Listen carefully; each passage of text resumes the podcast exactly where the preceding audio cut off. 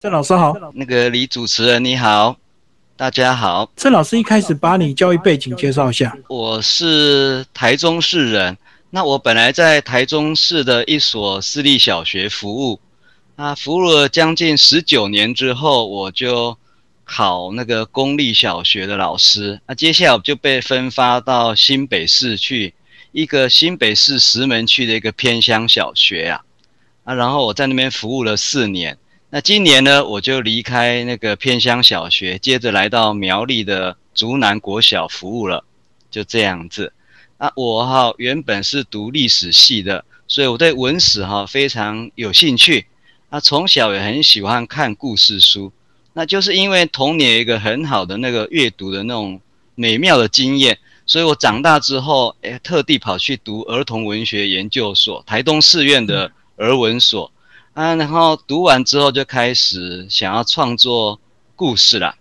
其实以前都是创作短篇啊，读完俄文所之后开始创作中篇的故事，也就是抢救老师大作战这样子，大概四万字左右的那个故事。好，那接下来我们就来讲你这次的新书，聊到是关于石门的一个这个小学。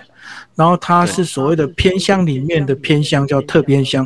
可是以地理位置来讲，其实它不算偏远。为什么它会有所谓特偏乡这样的一个概念？他们这样子定，我其实规则我不是很清楚。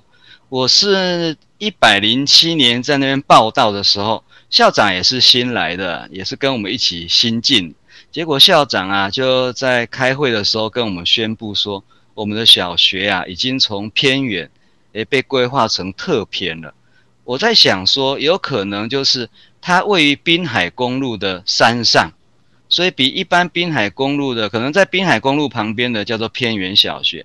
那我们呢还要必须再往山上走，所以他把它规划成特偏小学吧。它所谓的交通是大家都匆匆忙忙从滨海过去，不太有人会特地从滨海再往上开。也有可能，不过那个小学哈，偶尔也有一些。观光客啦，只是没有那么多，偶尔也有人特地上山去看，哎，上山去看啊。当然，的确是比山下的小学更少人啊，更少观光客会去。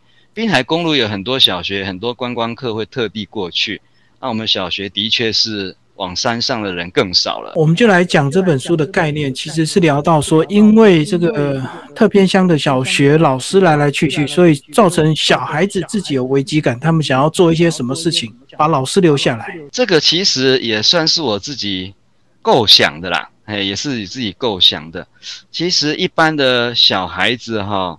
不太可能，不太会想说啊，要刻意留住老师。当然，他们开学会很在意新老师是谁啦。那当然可能就是有一点点小孩子可能会有一点逆来顺受，是谁由谁教到，他们就逆来顺受。当然会会有些期望啊，会有些期望。那至于哈，我会这样子特地为这群小孩子哦设想说能够留住。留住老师的话是我自己构想的啦，一般孩子可能比较少会这样子想啊。然后他们会采取一些留住老师的行动，其实就是根据我这个当老师的哦，就是自己的喜好。比如一般的老师可能会喜欢孩子干干净净，所以那个作战的那个计划就是说，哎，那个把自己呀打理的干净，头发剪干净啊，每天穿干净洗好的衣服到学校。啊然后那个这样老师就会比较喜欢，像那个用这个方式看能不能留住老师，或是呢老师比较在意孩子功课有没有每天把它写好交齐，所以他们的作战任务之二呢，就是把暑假作业都写完啊，然后写完之后来迎接新老师，给老师好印象。那接下来呢还有作战任务，就是把那个呃社区打扫干净。当然每一位老师都是希望周遭环境是干干净净的。所以我其实是根据老师说那个喜恶来那个制定小孩子他们的所谓的作战策略，然后留住老师的方法这样子。我在书里讲到是小孩子的想法，可是其实就现实面来讲，有时候并不是小孩子的问题，对不对？对，没有错，也是可以这样子想了，嘿，也是可以这样说，嘿。不过孩子哈，其实很能够体察老师的喜恶啊。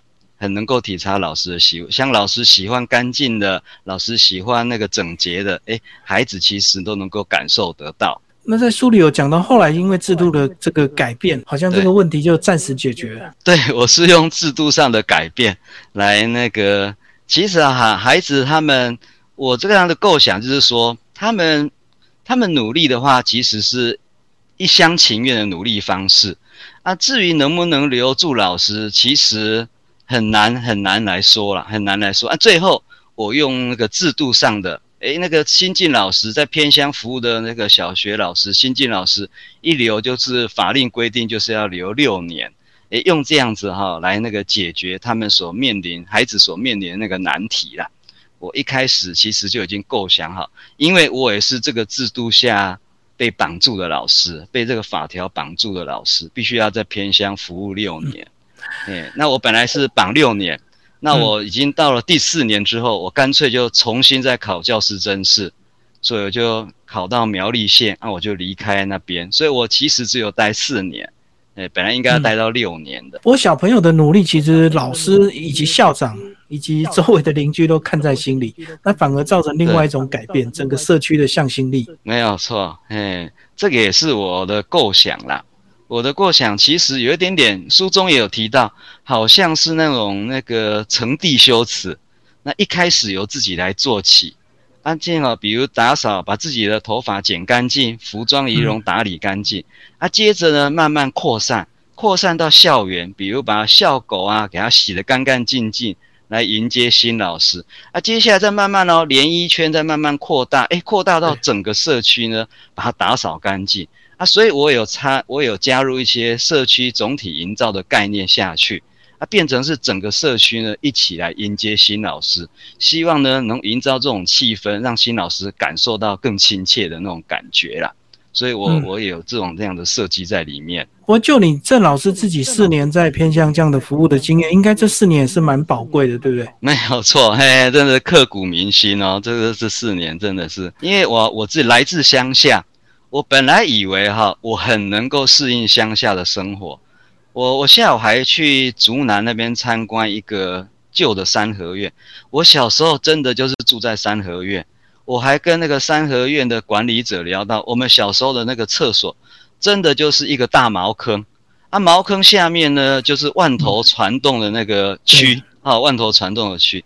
啊，没想到我在都市里面生活了几十年，哎。接着我很开心的就任，我特地选偏乡小学哈，这个去去参加甄试啊，没想到就任之后发现，哇，我好像不太能够适应偏乡的生活，因为我已经在都市生活太多年了，生活太多年啊，然后生态非常非常丰富，风景非常非常优美啊，最后我都发现说我待不下去的原因也有很大的原因就是。我会想念我的家人，因为我已经成家了，哦，我已经成家，啊，也有两个孩子了。我没有想到，哎，我一去，可能是适应不好，哈，也可能是想念家乡，所以我在那边待了四年，没有服务满到六年，按照他的规约是要到六年，我服务四年我就离开那边了，啊，然后在那四年哈，真的每一天的生活，我觉得都是点点滴滴。铭刻在心中啊，它也铭刻在心中，所以我最后呢，哎，就想要把这四年的感觉，把它写出写成一本书啦，哦，写成一本书。我这样子，如果以单身年轻的这个老师，是不是在偏乡服务是一个很好自我进修的一个机会？因为相对晚上时间就比较多，是不是？没有错，没有错。所以哈，我一去到偏乡，像我父亲他也是国中的老师，他我一到偏乡，他就说哇。那很好诶，你晚上都可以多看书、多写书了，哎，的确是很不错。可是哈，我后来跟我的家人有讨论到说，诶，其实年轻的老师哈，到偏乡去，的确晚上自由自在，因为那个班级的人数也很少，所以课业上等于是说哈，班级哈事务上应该要担忧的不像都会区的小学这么多。可是，哎，我跟家人讨论到，哦，那个我太太马上反应很快，她说，如果把年轻人绑在那边的话，也很可惜。为什么？因为他们的青春整个六年都要在那边，那他们呢，哎，结识那个对象的机会，说不定也会变比较少一些。所以我太太有那个聊到这些问题的。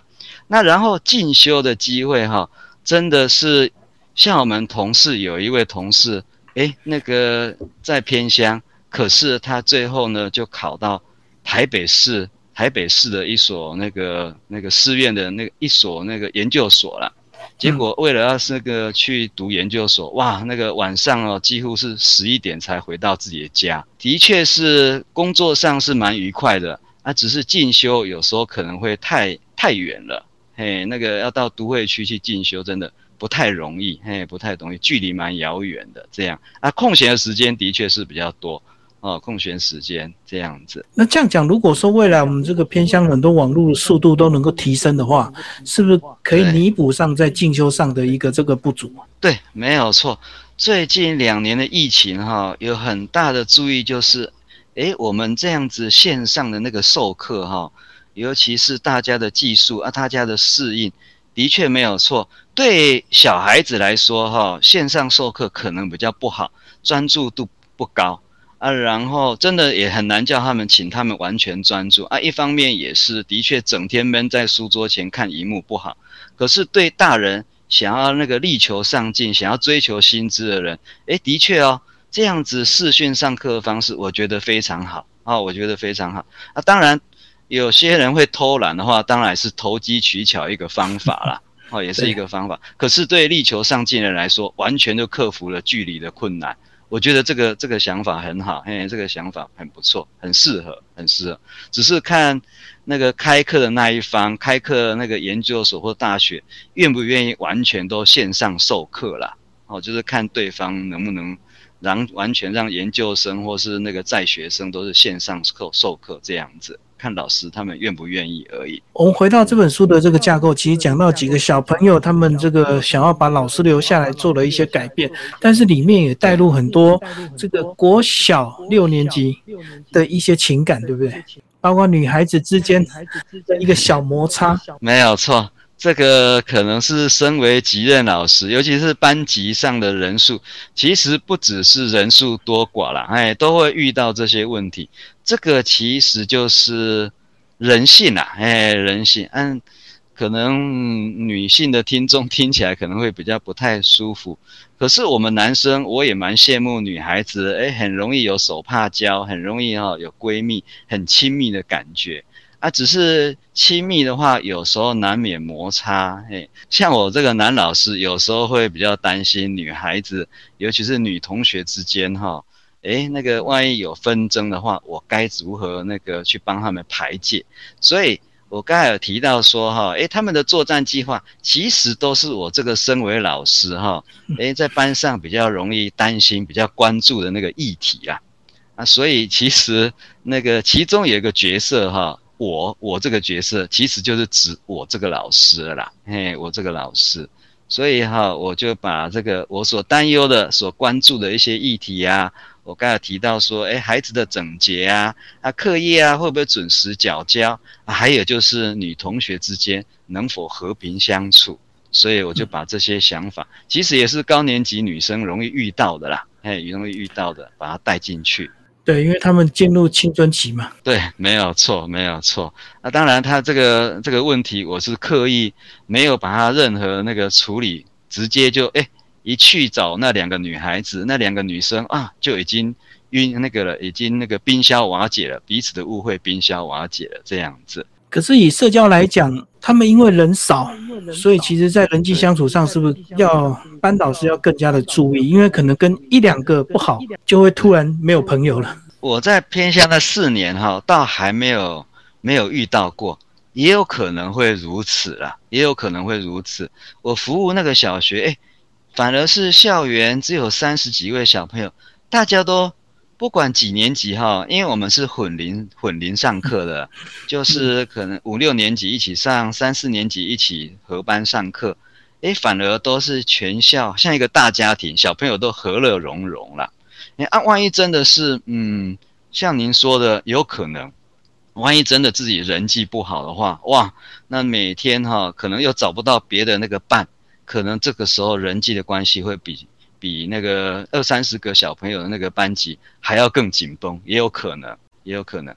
只是我还没有遇上哦，还没有遇到过。对，因为在都会，因为人多嘛，所以可能会分很多小群组，所以会稍微的合纵连横一下。没有错，没有错。那我们相对感觉哈，偏向的孩子，哎，更单纯了，哎，更单纯这样子，哎，所以可能。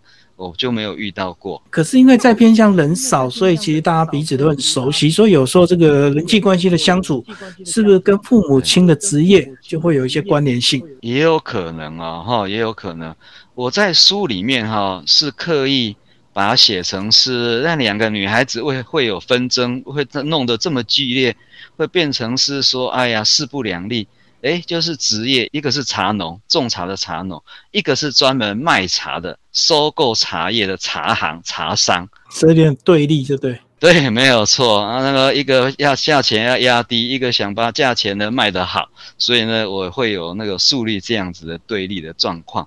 也有可能啦，也有可能变成彼此，他们都非常了解彼此家族的或家庭的一个事业或工作。没有错，没有错。哎呀，不过女孩子也是，就是有时候看一看孩子哈，那个有时候吵一吵又和好，那吵一吵又和好。嗯，有时候看起来在旁观者或是回想起来是蛮天真可爱。那最好就是哎吵一吵能够和好，我们老师呢心里也是蛮蛮心安的。哎，那觉得也觉得是。天真哦，童年的那种天真啊。最后我们回到现实面，怎么样去避免这个偏向的老师来到这里之后，因为难得有新的年轻人，所以他常常要兼很多行政职，这个都是常态吗？呃，没有错，因为哈人力的确不足了，人力的确不足。我觉得有些人倒也蛮喜欢做行政工作的啦。啊，有些人呢，就是也不太喜欢做行政工作，所以这个哈要看校长的智慧了。那就是那个拔擢一些喜欢做行政的人去当行政啊，然后那个不喜欢当行政的人就请他继续这个继续专职当老师啊，哎，专导师啊，我倒觉得留住偏乡的老师的确是不太容易，因为整。就是交通的问题啦，都会区的啦，学校哈也是流动率蛮大的啦，也是流动率蛮大的，所以我觉得人员的流动是一个常态，哦，我把它看成像看成是一个常态，反而留住偏乡的老师，最后我觉得好像不太需要，我反而是觉得说能不能节省资源，把几个学校，目前有的县市已经这样子做了，把几个学校的孩子。合并成一起，呃，合并在同一所学校。啊，接下来如果住的比较远的，就由交通车来接送他们到那个那一所学校来上课。啊，有的学校就可以把它关掉。啊，然后节省下的那个资源，说不定更能够帮助一些弱势的小朋友。所以我反而是会有这样的想法，哦，会有这样的想法。啊，反而不是说真的要留住偏乡的老师。我觉得人人员流动是行政学里面好像是一个常态了，并不是补足人力，让他少做一点行政就可以把他留下来。诶，应该不太，我觉得不太容易，嘿，不太容易。主要还是太偏远了，哎呀，太偏远了。好像也有听说过，人呐，都现在好像各国的发展都是人都是往都会去跑，啊，乡间的话真的是越来越凋零了。好像不管哪一个国家，比如像那个日本啊，或是甚至是比较那个南半球的国家，诶，那个人啊都是往大都会跑，啊，乡间好像是真的是人会越来越凋零了，越来越凋零，所以我会有这样的并效的想法啦。就郑老师，你这本书有得到这个文学奖的肯定，要不要讲一下评审老师对你的意见？有一位老师他有写到说，哈。现在偏乡的老师哈，其实是不是只有公费生？哎，不是只有公费生。现在连一般各县市的教师甄试，它有分两组，那个一组就是叫一般组啊，你考上之后就分发到那个都市都会区的学校啊，一组叫做偏乡组啊，就是分发到偏乡的小学啊。不管是不是公费啦，公费它是另外一个管道。我们一般参加教师甄试哈。绑约偏乡组绑约就是六年，不管是哪一个县市啊，不管是从那个新北啊，一直到屏东，绑约就是六年呐。啊，然后有一位评审他老师，他是说哈，按照法规的话，就只有那个诶公费生才绑约，不是的，哎，连我们这种不是公费生来参加那个教师甄试的老师，也都是绑约六年啦，哎，绑约六年。啊，至于啊，我想到我有一个评审老师，他们是说我的故事啊，就是浅显易懂，啊，节奏性蛮快的，对，流畅。我从小就很喜欢。呃，俗文学的东西，我很喜欢看那种，哎，那个纯粹娱乐性的那种小说，所以我小时候就好喜欢，国小的时候就好喜欢看倪匡的，啊，等到那个国中、高中，好喜欢看那个金庸的那个啊武侠小说，所以你看倪匡的那些小说，哎，速度很快，整个节奏感很快啊，然后很浅显易懂。啊，然后呢，那种美好的那种很愉快的阅读经验，一直到现在都还留在心中。我觉得这样子看书很很快乐，所以同样的，我也把我自己的故事呢写得很流畅，写得很容易懂，很容易懂这样子。所以我我我有评审他那个说到我的特点，我的故事的特点，我一直以来我的书都是这种特点，嘿，我我就是完全搭配我自己的阅读兴趣、阅读取向。因为要给儿少看的，所以他不需要很复杂的情节，他就是简单易懂，直接进主题。对，没有错，没有错。所以那当然可能也有的一些作家或是得奖者，他写的话是比较那个，甚至我有时候也看不太下去了。不过那也不算，也不是说我的观点完全正确啊。我是比较偏向于走向俗文学的，嘿，比较走向俗文学啊。有的人会比较走向。